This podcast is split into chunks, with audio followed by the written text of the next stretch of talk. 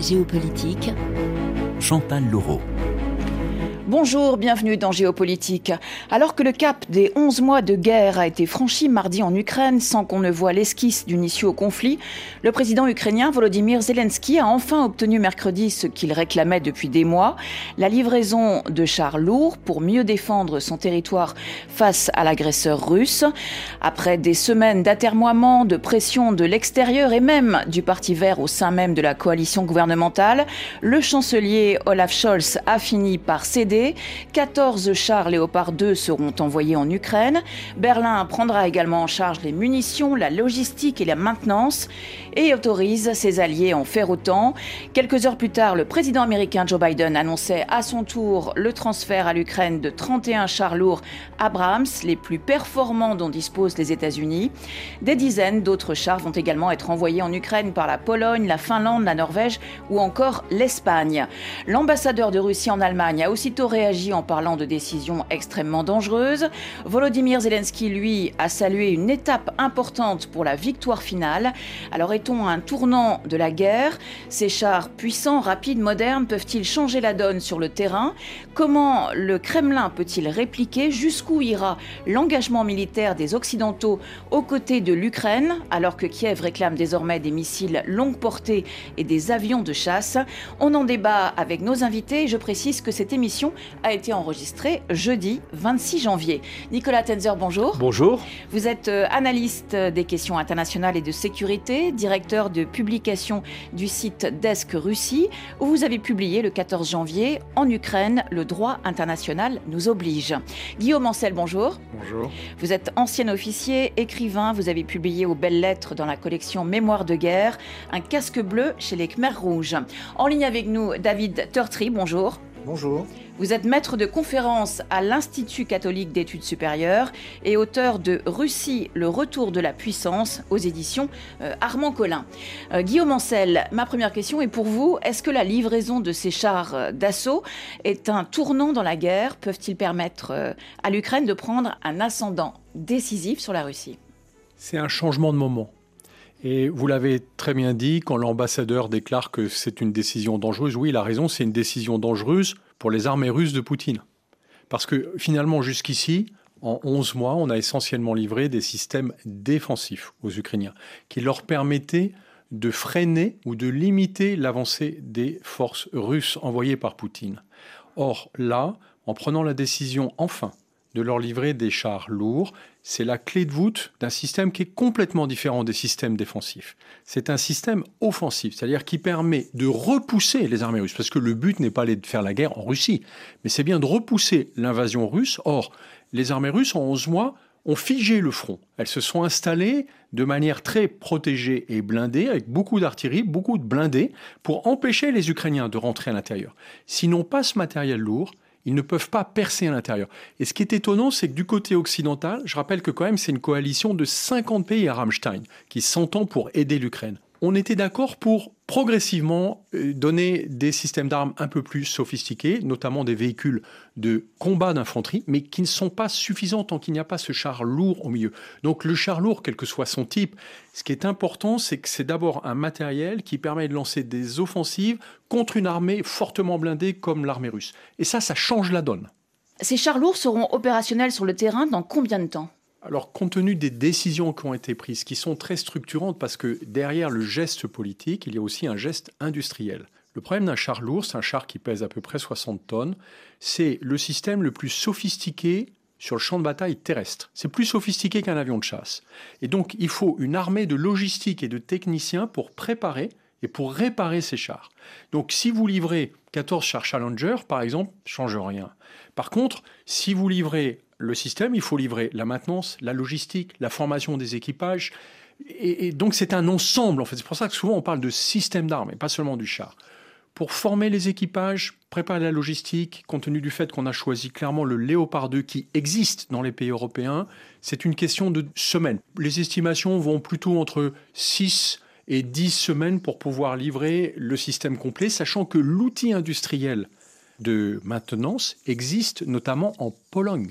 Et que par conséquent, on n'aurait pas à l'emmener comme on serait obligé de le faire pour du M1 Abrams ou pour du Leclerc. C'est ça qui change la donne. Donc le fait d'avoir choisi de livrer un parc important. On parle de centaines de chars. Donc là, on est à une centaine et je pense qu'on aura plus dans les semaines qui viennent. Euh, un char de très bonne qualité, parce que le char Léopard 2, c'est le meilleur compromis actuellement entre performance et maintenabilité. Là où le M1 Abrams est considéré comme très sophistiqué, très difficile à faire tenir. Pour vous donner un ordre d'idée, un char Abrams tombe en panne au bout d'une semaine. C'est le char américain. C'est le char américain, pardon. Le char Léopard 2, c'est vraiment considéré comme le meilleur compromis. Il est très bien maîtrisé dans les armées occidentales. Il n'y a que la France qui a fait le choix de ne pas s'équiper de chars Leclerc. Je trouve ça assez regrettable, mais c'est un autre sujet. Mais le Léopard 2 va être livré en nombre et avec un système de maintenance derrière qui tient la route. Et encore une fois, il faut pouvoir livrer des munitions, sinon tout ça ne sert à rien. Nicolas Tenzer, est-ce que pour vous euh, aussi, cette livraison de chars d'assaut est un cap dans le soutien militaire euh, occidental à l'Ukraine, ou la suite logique de ce soutien, plus les mois passent et plus on envoie à Kiev du matériel de plus en plus euh, sophistiqué? Alors, je pense que c'est une suite logique, oui. Après, effectivement, la livraison des, canons César, des HIMARS américains, oui, bien sûr, et c'est aussi une décision qui aurait dû venir beaucoup plus tôt, j'allais dire même tout de suite. C'est-à-dire que si euh, nous, alliés, nous avions pris les décisions plus tôt, d'abord nous aurions sauvé des dizaines de milliers de vies. Je crois qu'il faut jamais l'oublier. Et je pense qu'il y a une responsabilité, sinon peut-être même une culpabilité de notre part de ne pas l'avoir fait plus tôt. Donc ça, c'est très bien. Encore une fois, ces décisions sont très bonnes. Bien sûr, il faut espérer, comme le rappelait Guillaume Ancel, euh, que évidemment, si on n'a que qu'une centaine de chars, ce n'est pas assez. C'est-à-dire qu'il en faudrait des centaines. Combien euh, Après, on pourra en discuter. Mais enfin, c'est vrai qu'il en faudrait plus. Et c'est vrai qu'il faudrait aussi accompagner, si on, est vraiment sérieux dans notre volonté de reconquérir, euh, euh, je dirais, l'intégralité du territoire perdu, euh, je dirais, par notre allié ukrainien, il faut aller jusqu'au bout. C'est-à-dire que quand l'Ukraine demande, personnellement, je le demandais dès le 24 février, qu'on donne l'ensemble des armes possibles, y compris des missiles à longue portée et des avions de chasse, je pense que ça doit venir naturellement. C'est-à-dire que aujourd'hui, nous avons une attitude, je trouve, à la fois, effectivement, je dirais, d'aide, bien sûr, et heureusement, parce que sinon l'Ukraine aurait déjà perdu.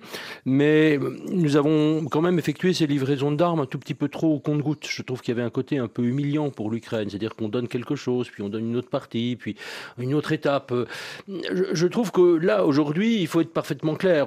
il faut passer de ce discours, euh, il faut aider l'Ukraine à se défendre, euh, l'aspect défensif dont, parlait Guillaume Ancel tout à l'heure, à il faut vraiment aujourd'hui aider l'Ukraine à reconquérir euh, tout le territoire perdu. Et quand je dis tout le territoire perdu, c'est bien sûr retourner aux frontières de 2014, avant mars 2014, donc euh, reconquérir bien sûr aussi la Crimée, qui est évidemment une partie de l'Ukraine. Donc aujourd'hui, n'hésitons pas.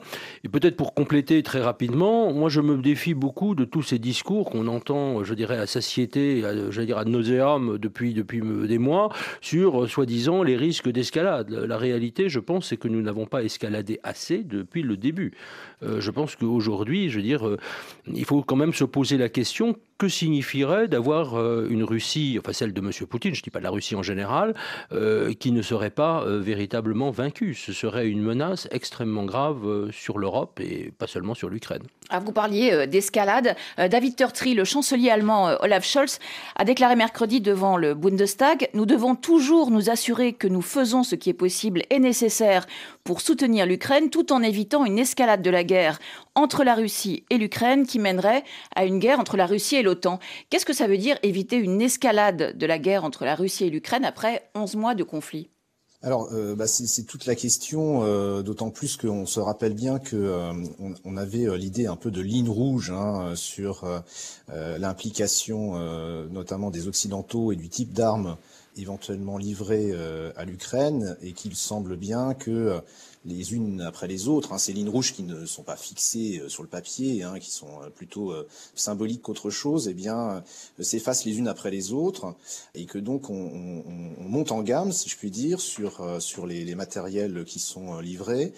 Le chancelier Scholz, il est dans une situation d'équilibre extrêmement délicate, hein, parce que euh, il n'était pas favorable hein, manifestement à cette livraison. Euh, L'allié américain a exercé des pressions euh, extrêmement fortes, avec une situation un petit peu étonnante, puisque les États-Unis, dans un premier temps, ne souhaitaient pas livrer de chars et souhaitaient finalement mettre l'Allemagne en première ligne, ce qui est finalement la stratégie américaine hein, dans cette dans ce conflit, hein, de d'essayer de, au maximum d'impliquer l'Europe et, l'Allemagne dans ce conflit. Et là, évidemment, le chancelier Scholz est dans une situation où il doit équilibrer un peu les choses. 14 chars, c'est c'est pas grand chose en réalité, mais par contre, la décision est très importante dans la mesure où elle euh, elle permet euh, d'entraîner euh, l'ensemble des, des, autres Européens.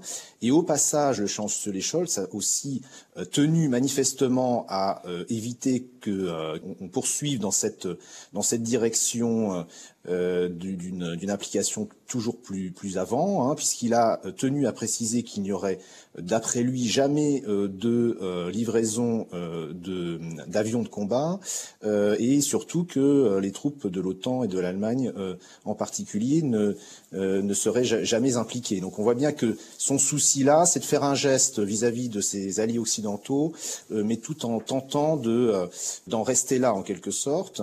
Après, la question de savoir est-ce que ces chars seront décisifs. D'une part, il faut voir le nombre qui va être livré euh, in fine, dans quelle mesure ils vont pouvoir être livrés dans une période relativement courte, parce que si c'est très étalé, euh, le problème va être de leur aspect décisif dans le temps hein, euh, et de la capacité des Russes à, à les détruire euh, au fur et à mesure. Et puis, euh, est-ce qu'ils sont plus offensifs que les HIMARS, par exemple? La question se pose, hein, parce qu'on a vu au début de la guerre que euh, les Russes ont, beaucoup utilisé les chars et que les armes anti-chars ont été relativement efficaces. Et dans la deuxième partie de la guerre, c'est quand même l'artillerie qui, joue le, le, rôle principal. Une artillerie perfectionnée permet de d'atteindre l'adversaire sur une surface du territoire relativement importante, alors que les chars, euh, si, euh, si les Russes parviennent à les arrêter d'une manière ou d'une autre, il n'est pas certain que ce soit euh, véritablement décisif. Et dans cette optique, est-ce que cette décision va le permettre d'accélérer les choses pour arriver à, à la fin du conflit, ce que je pense tout le monde espère, enfin, je crois le penser, ou est-ce que, au contraire, ils ne vont pas finalement alimenter un conflit qui va se poursuivre de manière extrêmement longue, dans la mesure où ce qu'on voit sur le terrain à l'heure actuelle, hein, c'est une forme d'enlisement des deux côtés. Et euh, toute la question à l'heure actuelle, de mon point de vue, c'est on livre des armes, oui, mais où est euh, la dimension diplomatique? Parce qu'il y a un moment, il va falloir enclencher la, la diplomatie. On va y revenir, si euh, vous voulez bien. ont essayé, les Occidentaux, ne, pour l'instant, ne proposent rien de ce côté. Guillaume Ancel. Je voudrais réagir. D'abord, je suis un ancien officier d'artillerie et je suis toujours très étonné quand on commente l'aspect tactico-opérationnel d'armes qu'en fait on ne connaît pas très bien. D'autant que notre société aujourd'hui n'a plus trop de culture militaire. Euh, comme l'a très bien souligné tout à l'heure euh, Nicolas euh, Tenzer, c'est que les chars de combat, ce sont des armes de reconquête. L'artillerie, c'est une arme pour tirer à distance. Les HIMARS, les fameux canons César, qui sont pas aussi nombreux que leurs célébrités, mais ça sert à bombarder, à détruire à distance. Mais une fois que vous avez vos canons et que vous avez détruit une ville comme Soledar, eh ben vous n'avez rien reconquis. Et c'est pas avec vos canons d'artillerie que vous allez les reconquérir. Vous allez juste empêcher les autres d'être à un endroit où vous allez les empêcher de rester à cet endroit. L'arme de reconquête sur le terrain, l'arme qui dans un combat blindé mécanisé permet d'avancer, de percer le front, ce sont les chars de combat. Sur l'attitude des Allemands, attention, il y a une mécanique qui est très bien installée dans l'esprit des Américains et des Allemands. Les Américains ne veulent pas livrer de chars M1 Abrams en Ukraine parce qu'ils savent que c'est un char très sophistiqué qui nécessiterait qu'ils mettent en place une logistique qui est dix fois plus importante que le nombre de chars livrés. Donc leur mécanique à eux, qui a du sens en termes d'industrie et aussi d'économie, c'est de dire je fournis des chars Emma Abrams aux nations européennes qui fournissent leurs Léopard 2 en Ukraine. Ces Léopard 2-là, ils seront soutenus par les pays européens. Et ça, ça a du sens et je ne serais pas étonné que les Américains, contrairement à leur première déclaration, qui est sans doute très symbolique, retardent leur livraison de chars Abrams et proposent plutôt à des pays européens ce jeu d'échange. Livrez plus de Léopard 2, à la Pologne par exemple, et moi je vous livre plus de Emma Abrams, et je vous en offre même quelques-uns. Sur l'attitude des Allemands aussi, euh, le, chancelier Scholz a eu pour moi raison de rappeler que l'Allemagne n'est pas en guerre contre la Russie. Nous ne sommes pas en guerre contre la Russie. Nous livrons des armes et un soutien important pour aider l'Ukraine à résister. Il faut faire la différence entre les deux. Sinon, on ne peut qu'affoler tout le monde. Ils ont surtout arrêté de livrer des armes aux Ukrainiens parce qu'on va être en guerre contre la Russie. À ce moment-là, livrons l'Ukraine aux Russes et puis on leur dit euh, il vaut mieux que vous vous entraviez tout de suite les mains parce que comme ça, vous aurez mal moins longtemps. Ça me rappelle les propos, pardon, je, vais faire un, rapport avec. Euh, cette semaine, j'ai dû parler en direct avec Piotr Tolstoï, qui est le bras gauche de Vladimir Poutine, le vice-président de la Douma, qui ressemble absolument à Tamok, le bras gauche de Pol Pot. Hein. et on lui montre des images d'une ville totalement dévastée et nous déclare sans barguiner que les Russes ont libéré cette ville. C'est ça qui attend les Ukrainiens. Donc le choix des Européens, il est simple. Et je crois que Nicolas l'a bien dit tout à l'heure, c'est soit on laisse les Ukrainiens crever, parce qu'ils se battront jusqu'au dernier. Même s'ils n'ont pas d'armes, ils utiliseront les cailloux, ils ne se rendront pas. Soit on estime que la situation est tout à fait anormale, et désolé, mais dans une guerre, il faut prendre des risques. Et ça coûte cher, et ça fait mal, une guerre. Mais il n'y a pas de guerre qu'on puisse faire à distance en disant tiens, vous allez faire un truc, mais vous inquiétez pas, on va vous mettre ça dans un paquet cadeau, il n'y aura pas d'escalade. Ça n'est pas la guerre. Mais à propos euh, du risque euh, d'engrenage ou d'escalade, Nicolas Tenzer, euh, les Occidentaux ont toujours peur d'aller trop loin, d'être pris justement dans cette, dans cette spirale, ou en décidant de livrer ces chars lourds, est-ce qu'ils veulent aussi montrer à Vladimir Poutine qu'ils n'ont plus peur de ces menaces, notamment nucléaires? Écoutez, euh, je pense qu'il y a euh, effectivement un peu de cela. C'est-à-dire que moi, ce qui m'a inquiété, je dirais, au début euh, de ce conflit, et je ne parle même pas de la période avant 2022, c'est-à-dire dans la ce que j'appellerais la première guerre d'Ukraine, parce que cette guerre, quand même, elle dure depuis bientôt 9 ans, il ne faut jamais l'oublier non plus, ça a été le fait qu'un certain nombre de dirigeants occidentaux, y compris allemands, français, voire en partie d'ailleurs américains aussi, étaient sur ce discours de ligne rouge. Ligne rouge, je crois, euh, c'est uniquement une tactique dissuasive de l'ennemi, euh, l'ennemi russe en l'occurrence, pour euh, nous dissuader d'intervenir. Et en fait, ça a marché. Je dirais, ça a marché, de fait, si on prend le règne de Poutine, depuis 22 ans. C'est à cause de cela que nous ne sommes pas intervenus, euh, je dirais déjà en Tchétchénie, il hein, ne faut pas l'oublier, avec quand même des crimes contre l'humanité euh, massifs, sur lesquels un certain nombre de personnes avaient alerté, euh, André Glucksmann en France, bien sûr en Russie même, Anna Politkovskaya, Natalia Estemirova et tout d'autres.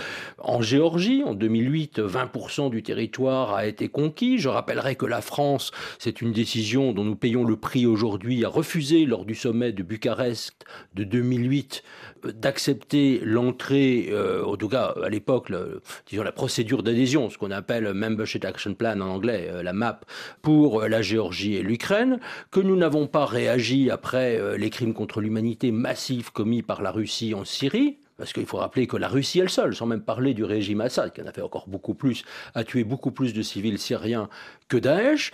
Et en 2014, lors euh, de l'occupation, annexion illégale de la Crimée et de l'invasion du Donbass. Et au début de la guerre en 2022, on a continué à dire, oh là, quelles sont les lignes rouges, quelles sont les limites, etc.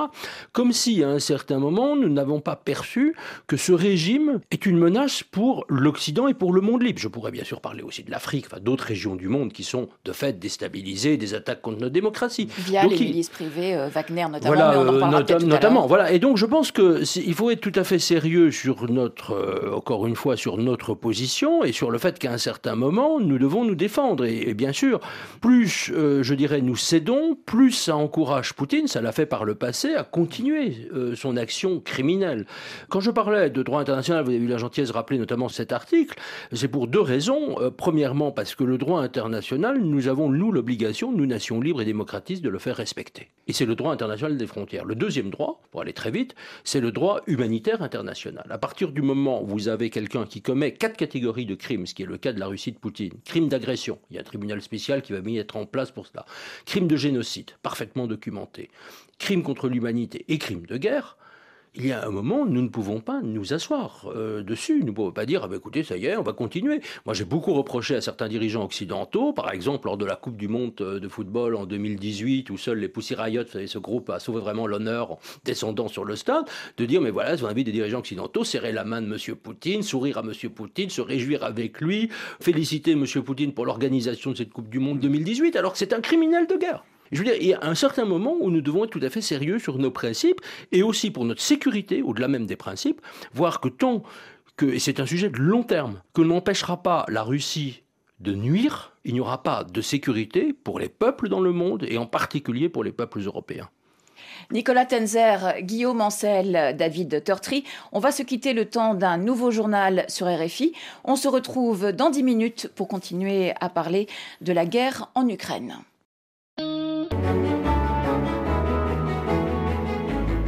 Géopolitique. Chantal Laureau.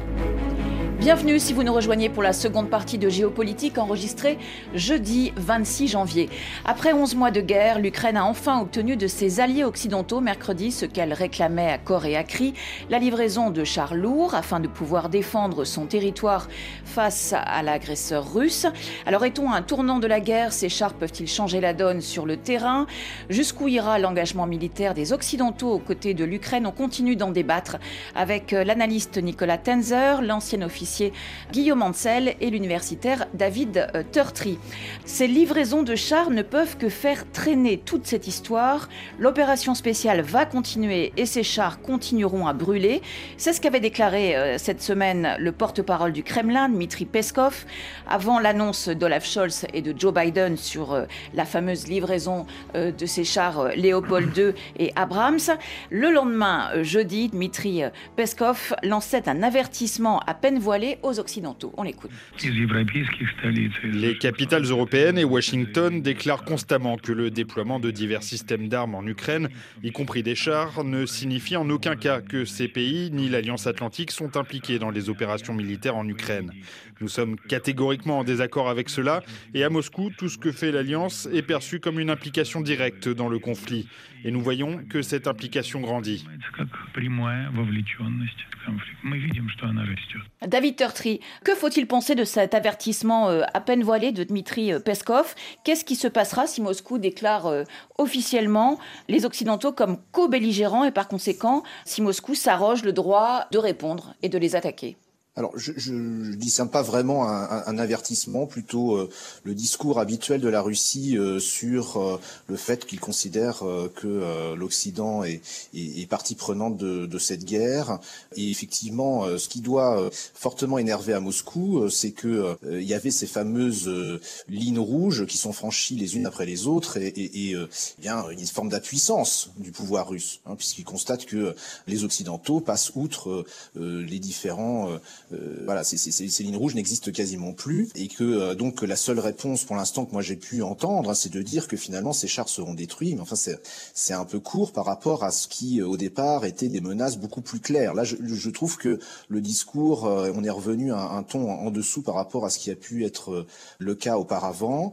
donc, dans la perspective du Kremlin, on voit mal ce qui peut répondre à ça, sauf à penser qu'il se donne éventuellement les moyens de de, tenter d'empêcher euh, l'arrivée des chars jusqu'au front grâce à ses capacités euh, à toucher le territoire, euh, une bonne partie ou, la quasi-totalité du territoire ukrainien. Mais là encore, ça, ça renvoie plutôt à des éléments strictement militaires et pour le coup, je ne suis pas compétent.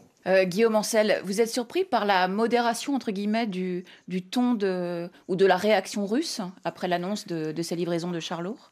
Modération, euh, ils sont tout le temps dans la menace. Quoi. Et ils menacent tout le monde. Le problème, c'est que leur pouvoir de menace s'est incroyablement érodé. Rappelons-nous, quand euh, la Finlande et la Suède annonçaient que finalement, euh, ils souhaitaient sortir leur neutralité pour rejoindre l'OTAN. C'était une ligne rouge. On a considéré pendant des décennies que ce serait une provocation vis-à-vis de la Russie et qu'il y avait même un risque de guerre. D'ailleurs, à l'époque, la Russie a dit, mais vous allez voir, on va réagir. Vous vous souvenez qu'à l'époque, on s'est dit, vous allez réagir avec quoi? Avec l'armée qui n'arrive pas à progresser en Ukraine. Mais votre armée est dans un état pitoyable. Parce que la réalité, c'est que l'armée russe actuellement, elle est défaite. Et ce ne sont pas les rodomontades de la milice Wagner qui compensent le fait que l'armée russe n'arrive pas à avancer, qu'elle est dans un état de corruption et de délabrement très avancé. Par conséquent, là, la question que pose la réaction des Russes, c'est qu'est-ce qu'ils peuvent faire? Bombarder l'Ukraine? Mais ils le font au quotidien. Donc, euh, qu'est-ce que ça changera? Je pense qu'il y a une tentation, il y aura forcément une tentation, comme l'a dit David, d'aller chercher à taper les lignes logistiques. C'est-à-dire le matériel va sans doute arriver par des convois ferroviaires ou euh, lourds, c'est des porteurs lourds. Les chars, on ne les fait pas rouler sur la route, ça consomme un carburant énorme, ça les abîmerait. Donc en général, on les met sur des porte-chars, que ce soit des trains ou des camions très lourds, des espèces de tracteurs. Donc ils vont essayer de les taper là. Et ils vont essayer de détruire des ponts, des infrastructures qui sont importantes pour les acheminer. Mais il y a tellement de capacités d'acheminement que, à mon avis, les Russes n'ont plus les moyens de faire ça. Ils vont essayer de frapper à un ou deux endroits. Ça ne sera pas suffisant. Et après, dans leur capacité de combat, je crois que David aussi tout à l'heure disait euh, attention, les missiles anti-chars font beaucoup de dégâts. Bien sûr, les Russes installés en défense vont tirer euh, sur les, les chars ukrainiens. Mais les Ukrainiens sont remarquablement conseillés par les Occidentaux. Il n'y a pas que les chars qui sont importants. Il y a deux dimensions qui sont cruciales dans des combats de ce type. Le renseignement, et là très supérieur à tout ce que savent faire les Russes aujourd'hui, et ensuite le conseil opérationnel. Et je pense que c'est là où les pays occidentaux, notamment les Français, ont apporté énormément aux Ukrainiens, c'est ne plus faire la guerre comme il l'avait appris du temps des soviétiques. Moi, j'étais avec un bataillon ukrainien à Sarajevo. Pardon, c'est l'armée soviétique. Hein. Le niveau était euh, incroyablement bas. Maintenant, ce sont sans doute parmi les meilleures unités en Europe parce qu'elles ont acquis une vraie compétence tactique. C'est pas attaquer avec neuf personnes et un char. C'est comment on déploie de multiples systèmes pour empêcher les autres de se défendre ou de les contourner. C'est comme ça qu'ils ont récupéré la région de Kherson. Vous êtes d'accord, Nicolas Tenzer La réaction euh, de Moscou euh, n'est pas euh, aussi violente qu'on pourrait s'y attendre? Écoutez, je pense qu'elle a toujours été très violente dans le ton et finalement, je dirais sans effet majeur sur le terrain. On se rappelle également des épisodes sur la Crimée. Hein. La Crimée était intouchable. Or, euh, vous savez qu'il y avait eu des frappes, euh, je dirais, ukrainiennes euh, sur des bases en, Crimée. On disait la même chose, si des missiles ukrainiens atteignaient le territoire russe, ce serait l'apocalypse, les ripostes massives. On a eu un certain nombre de drones ou autres engins ukrainiens qui ont tapé des bases russes en Russie même. on n'a pas eu de réaction majeure. Maintenant, je dirais, il faut faire vraiment aussi très attention, je dirais, sur la question de la capacité de l'armée russe. effectivement, c'est une armée défaite, c'est une armée qui ne peut pas se reconstituer, c'est une armée, on peut mettre tous les nouveaux généraux possibles à la tête de celle-ci, qui ne va pas changer, parce qu'un processus de transformation d'une armée comme celle que l'OTAN a connue, ça prend 8 ans, 10 ans, ça suppose une interaction entre les différentes composantes de force terrestres, aériennes, maritimes, satellitaires, y compris notamment renseignements militaires. Et ça, l'armée russe n'en est pas capable. En revanche, elle dispose toujours d'une capacité de feu, à la fois par des missiles, même si les stocks se sont un peu épuisés, il en reste malgré tout et probablement ces missiles ne sont pas très précis, mais ils peuvent toujours toucher le territoire ukrainien, de moins en moins heureusement grâce au système de défense antimissile, et que deuxièmement, euh, ils ont quand même, ils ont perdu beaucoup de chars, 800, 900, je ne sais pas exactement combien, mais c'est à peu près le chiffre qu'on donne généralement, mais ils ont quand même une puissance de feu sur le terrain qui peut faire du mal. Et c'est maintenant effectivement que vous avez donc cette fenêtre d'opportunité où il faut agir. C'est pour ça que nous espérons tous que ces chars vont être livrés vite pour vraiment repousser euh, l'ennemi aux frontières de l'Ukraine. Mais faisons attention, euh, ne surestimons certes pas l'armée russe, mais ne la sous-estimons pas non plus. Hein. Elle a encore une capacité de nuire. Elle ne peut pas gagner la guerre. La Russie ne peut pas gagner la guerre, ça c'est clair. Mais l'Ukraine ne peut pas aujourd'hui complètement la gagner avec les moyens qu'elle a. Voilà, faisons attention à cette distinction. Guillaume Ancel. Oui, je voudrais revenir sur la notion d'enlisement. Tout à l'heure, on a dit que euh, ce conflit était enlisé. À mon avis, pas exactement. Après la victoire de Kherson, où les Ukrainiens ont forcé les Russes à se retirer, parce que s'ils ne s'étaient pas retirés, l'armée russe se serait disloquée. Ça a été la seule action à peu près intelligente de Surovikin, c'est-à-dire de toute façon on ne peut plus tenir, donc vaut mieux qu'on se replie avant qu'on se fasse plier. Mais en fait, à partir de ce moment-là, bizarrement à l'automne, nous avons tous attendu une contre-offensive supplémentaire ukrainienne. Mais les Ukrainiens n'ont pas eu l'approvisionnement nécessaire, parce qu'il y a eu une vague, et Nicolas Tenzer l'a rappelé tout à l'heure, de discussion et un peu d'incertitude du côté occidental. Est-ce qu'on va plus loin dans cette guerre ou est-ce que on calme le jeu et on essaye de trouver un terrain de négociation avec Poutine? Il y a deux choses qui ont renversé l'état d'esprit des Occidentaux. C'est d'abord de voir la terreur que faisait régner Poutine avec ces vagues de bombardements qui ont fait à chaque fois des centaines de victimes civiles, et puis le fait que, en réalité, la Russie n'avait rien l'intention de négocier. Ce qu'elle veut, c'est négocier la reddition de l'Ukraine elle ne met rien sur la table. Elle n'accepte pas le moindre pas en arrière. Donc il n'y a pas de capacité de négociation. Et là, ce qui change tout dans le timing, en réalité, c'est la réception de Zelensky par Joe Biden aux États-Unis fin décembre, qui est reçu comme un résistant et où les Américains viennent solennellement dire vous avez notre soutien pour continuer la guerre. Continuer la guerre, c'est jusqu'à la victoire. Et ce à quoi on assiste aujourd'hui, c'est effectivement le déroulement logique de ce renversement de situation où on dit il n'y a pas de solution dans le système actuel où euh, on figerait le front en ne livrant pas ce qu'il faut pour faire la guerre. Livrons aux Ukrainiens de quoi gagner la guerre. Et c'est ça dont on parle. David Turtry, euh, est-ce que la, valse des, des, commandants à la tête de ce que Moscou appelle l'opération spéciale en Ukraine traduit des dissensions sur la conduite de la guerre au Kremlin? Euh, des dissensions, il y en a sans doute. Euh, il y en a un certain nombre qui transparaissent, en tout cas, entre d'un côté euh, l'armée russe et de l'autre le groupe Wagner, ainsi que les unités tchétchènes de, Kadyrov. Donc ça, c'est, il n'y a pas forcément besoin d'une analyse très profonde, puisque c'est sur la place publique depuis de nombreuses semaines. il y a des polémiques entre les, ces différents groupes d'influence, avec notamment la Miss Wagner qui souhaite se mettre en avant dans le processus d'attaque des villes du Donbass et l'armée qui euh, est dans une argumentation en disant oui certes ils sont là mais en fait on accomplit le, reste du travail.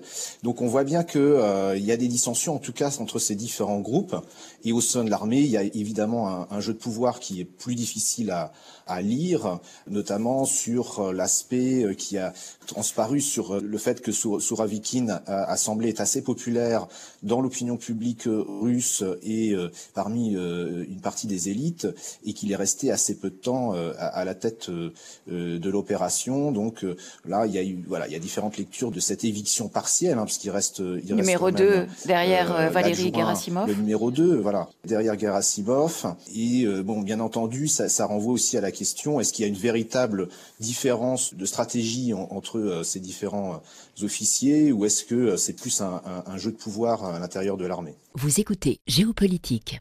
Euh, Nicolas Tenzer, pourquoi est-ce que le patron de, Wagner, euh, Evgeny Prigogine, qui a longtemps euh, prisé la discrétion, a-t-il décidé de sortir de l'ombre? Il est très proche de Vladimir Poutine. est-ce qu'il aurait des ambitions politiques? C'est quelque chose qui euh, n'est certainement pas à exclure, oui, euh, bien sûr. Euh, je veux dire qu'à un certain moment, c'est un homme extraordinairement riche. Bon, c'est un ancien mafieux, hein, qui était un ancien prisonnier de droit commun pour des trafics bizarres, y compris des trafics d'êtres humains, des trafics d'armes, de drogue, etc. Qui s'est fait une fortune colossale grâce à Poutine, en devenant, comme on disait, le chef de Poutine, au sens de cuisinier. C'est-à-dire que c'est lui qui a eu un grand nombre de contrats pour la l'approvisionnement en nourriture euh, de l'armée russe, donc il est devenu très riche et il a fondé finalement cette milice Wagner, d'abord secrètement, parce que vous l'avez rappelé, au début il ne voulait pas apparaître, et puis euh, effectivement il s'est dit, mais finalement je peux jouer un rôle, je suis un homme fort, et il sentait très bien que, je dirais, dans cette période de conflit où, euh, je dirais, un certain nombre d'ambitions se sont révélées, il a pensé à un certain moment qu'il avait sans doute une carte à jouer, et il a bénéficié finalement de, comment dire, de l'officialisation de Wagner. Parce que la réalité, c'est que Wagner, au début, si vous rappelez les, discours il y a quelques années du pouvoir russe, ah Wagner, on ne connaît pas, c'est une milice privée, euh, bah, ils font ça dans leur coin, nous n'y sommes pour rien. Évidemment, ça ne trompait personne. Mais aujourd'hui, on voit très bien qu'il fait partie du pouvoir. Et donc, il est rentré dans le système de pouvoir, peut-être un peu trop. Vous savez, c'est un peu comme la fameuse phrase de Napoléon euh, à un, capitaine qui disait mon, capitaine, vous volez trop pour votre grade. C'est à peu près ça. C'est-à-dire, euh, on a un côté, bon, peut-être que justement, il il a, trop voulu prendre la lumière. On verra, la suite. David Tortry, euh, Wagner a été classé euh, organisation terroriste par les États-Unis. Qu'est-ce que ça va changer pour son chef, Evgeny Prigogine? Je pense que ça change pas grand fondamentalement les choses. Hein. C'est plus symbolique euh, qu'à destinée de d'une action euh, réelle contre ce groupe qui est, euh, comme on l'a rappelé, voilà, dans une dans une situation semi-légale et qui joue très très bien sur sur cet aspect. donc c'est plus voilà un message des États-Unis que à visée très très concrète sur le terrain. Et sur le terrain, Wagner est utilisé par ailleurs, d'une certaine façon, euh, par euh, l'armée russe pour euh, mener l'assaut en, milieu urbain qui est très meurtrier, hein, et c'est pour éviter à l'armée russe de d'exposer trop ses soldats dans, ce genre d'opération, et ça permet au passage d'éviter les pertes directes des, mobilisés et de les finalement de s'appuyer sur cet aspect de, de volontariat ou en tout cas de, de milice privée. Guillaume Ancel, un mot sur cette euh, cohabitation entre guillemets entre les, mercenaires de Wagner et les, et les soldats de l'armée russe? Oui, pour rappeler une chose, parce que Wagner, c'est d'abord une non-armée. Ça n'a rien à voir avec une armée. Une armée, c'est un système très organisé, très structuré, très réglé. Wagner, c'est d'abord une entreprise mafieuse, dans laquelle les mercenaires qu'il recrute sont quand même pour les 4-5e des repris de justice des criminels de sang, ou des gens qui ont été virés de l'armée, ou qui n'ont jamais pu y rentrer. Donc c'est tout sauf une armée. C'est une entreprise mafieuse Parce que l'essentiel de l'activité de Wagner, c'est de chercher du pognon en raquettant les autres. Et enfin, c'est un outil de propagande. Ils sont beaucoup plus forts en communication que euh, sur le terrain. Typiquement, Soledar, quand il parle des héros, quand ils se mettent en scène dans des soi-disant mines, on ne sait pas où il était, euh, Prigogine, quand il se fait mettre en scène pour faire croire qu'il est au milieu du front, en réalité, Soledar, il l'a dévasté, mais il l'a pas conquis. En termes militaires, ça n'a aucun sens. Et il a fait tuer des milliers de jeunes gens pour rien. Et comme le rappelait David, coûte pas cher parce que ce sont des repris de justice, donc personne va oser dire c'est scandaleux qu'on ait fait tuer des milliers de repris de justice. En réalité, Wagner montre bien la défiance de Poutine vis-à-vis de l'armée, parce que c'est une vraie forme de provocation, quelque part, vis-à-vis du ministère de la Défense, même si les relations sont très ambiguës. Prigogine est d'abord un chef mafieux, et il faut pas oublier que c'est une marionnette de Poutine. Pour moi, le jour où Poutine n'est plus là, Prigogine n'existe plus. Euh, le temps passe très vite, il nous reste 4 euh, minutes. Euh, je reviens à la question que je posais en début d'émission. Après les chars d'assaut, quelle sera la prochaine étape de l'engagement militaire des Occidentaux aux côtés de l'Ukraine? Nicolas Tenzer. Ah ben, la prochaine étape, euh, je pense qu'elle est triple. D'abord, effectivement, euh, des missiles à plus longue portée, parce que pour frapper dans la profondeur du dispositif ennemi en accompagnement des chars, c'est absolument nécessaire. L'aviation, l'Ukraine le redemande, l'avait demandé au début, il le redemande à raison. Moi je, aussi, je plaide depuis très longtemps pour cela. C'est indispensable, là aussi, pour, euh, pour pouvoir frapper dans le dispositif. Et c'est très important aussi que l'Ukraine puisse aussi frapper des cibles ennemies en territoire russe des cibles militaires. Il faut être tout à fait précis, mais c'est parfaitement compatible. Euh, c'est même euh, totalement prévu par euh, l'article 51 de la Charte des Nations Unies dans le dispositif du droit d'autodéfense. À partir du moment où l'Ukraine frappe des cibles militaires qui ont lancé, par exemple, des missiles en Russie, c'est tout à fait possible. Et puis il y a une troisième composante, bien sûr, très importante. Je pense que nous allons devoir, et je pense que c'est totalement là aussi légitime et nécessaire, nous engager nous-mêmes, ne serait-ce qu'en termes d'instruction. On évoquait tout à l'heure la maintenance, notamment des chars. il est évident peut-être qu'il y a un certain moment où nous devrons, euh, et ça ne fera pas de nous des co-belligérants, d'ailleurs la notion n'a strictement aucun sens sur le plan juridique, hein, il faut être tout à fait clair là-dessus, nous devrons effectivement nous engager nous-mêmes là-dedans. David Turtry, est-ce que vous voyez euh, Vladimir Poutine euh, rabattre ses prétentions sur l'Ukraine ou est-ce qu'il ira jusqu'au bout de ses obsessions territoriales? À mon avis, euh, il a déjà euh, fait de rabattre ses, objectifs, puisque on se rappelle du début de l'opération, il était à l'échelle du, territoire euh, ukrainien dans son ensemble, et a priori, dans un premier temps, hein, c'était l'idée d'un changement de régime, hein, en, s'inspirant de, de, ce que les Occidentaux ont pu faire par le passé. Et dans un deuxième temps, étant donné que ça n'a pas fonctionné, que la résistance ukrainienne a été beaucoup plus efficace que prévu, il s'est rabattu sur des objectifs beaucoup moins ambitieux le Donbass et euh, un corridor territorial euh, entre la, Russie et la Crimée. Donc pour l'instant, moi, ce que je perçois de, ces objectifs, c'est qu'ils sont de moindre ampleur, mais en même temps, dans le, même temps, il est passé en septembre à la phase de l'annexion, et l'annexion, évidemment, ça, ferme la porte à beaucoup d'options intermédiaires parce qu'au printemps, euh, les, négociations entre les Russes et les Ukrainiens, c'était une forme de compromis hein, euh, sur un statut ambigu euh, de, du Donbass. Maintenant, quand la Russie affirme qu'elle a que ces territoires sont russes, évidemment, on voit plus trop ce qu'il y a à négocier sur le, statut de ces territoires. Guillaume Ancel, vous n'avez pas de, de, boule de cristal, mais est-ce que 2023 verra, selon vous, la fin de la guerre? Oui, je le souhaite. Je le souhaite, mais j'ai en tête qu'il ne pourra pas y avoir de paix durable sans chute de Poutine. Et donc ce qu'il faut qu'on atteigne, c'est le fait que les Ukrainiens gagnent parce que Poutine ne résistera pas à la perte de sa guerre qui n'avait aucun sens, qu'il a lancée par pure euh, conviction euh, personnelle en Ukraine. Idéologie. Idéologique. Et si, Poutine, si euh, les armées russes vacillent, ce que j'espère, et à mon avis c'est ce qui va se passer en 2023 en Ukraine, le pouvoir de Poutine vacille et sa vie aussi, parce que personne ne l'enverra euh, dans une retraite dorée aux îles Caïmans. Euh, et s'il chute, la question sera la suite. Qu'est-ce qui se passe après? Et c'est à ça qu'il faut qu'on commence à réfléchir. Merci beaucoup à tous les trois d'avoir participé à Géopolitique. Nicolas Tenzer, directeur de publication du site Desk Russie. Guillaume Ancel, ancien officier écrivain, vous avez publié aux belles lettres Un casque bleu chez les Khmers rouges. David Turtry, maître de conférence à l'Institut catholique d'études supérieures. Vous êtes l'auteur de Russie, le retour de la puissance aux éditions Armand Collin. Merci à Nathalie Laporte qui a réalisé cette émission et à Raphaël Pluxva qui l'a coordonné. À demain pour un nouveau numéro de Géopolitique et d'ici là, portez-vous bien.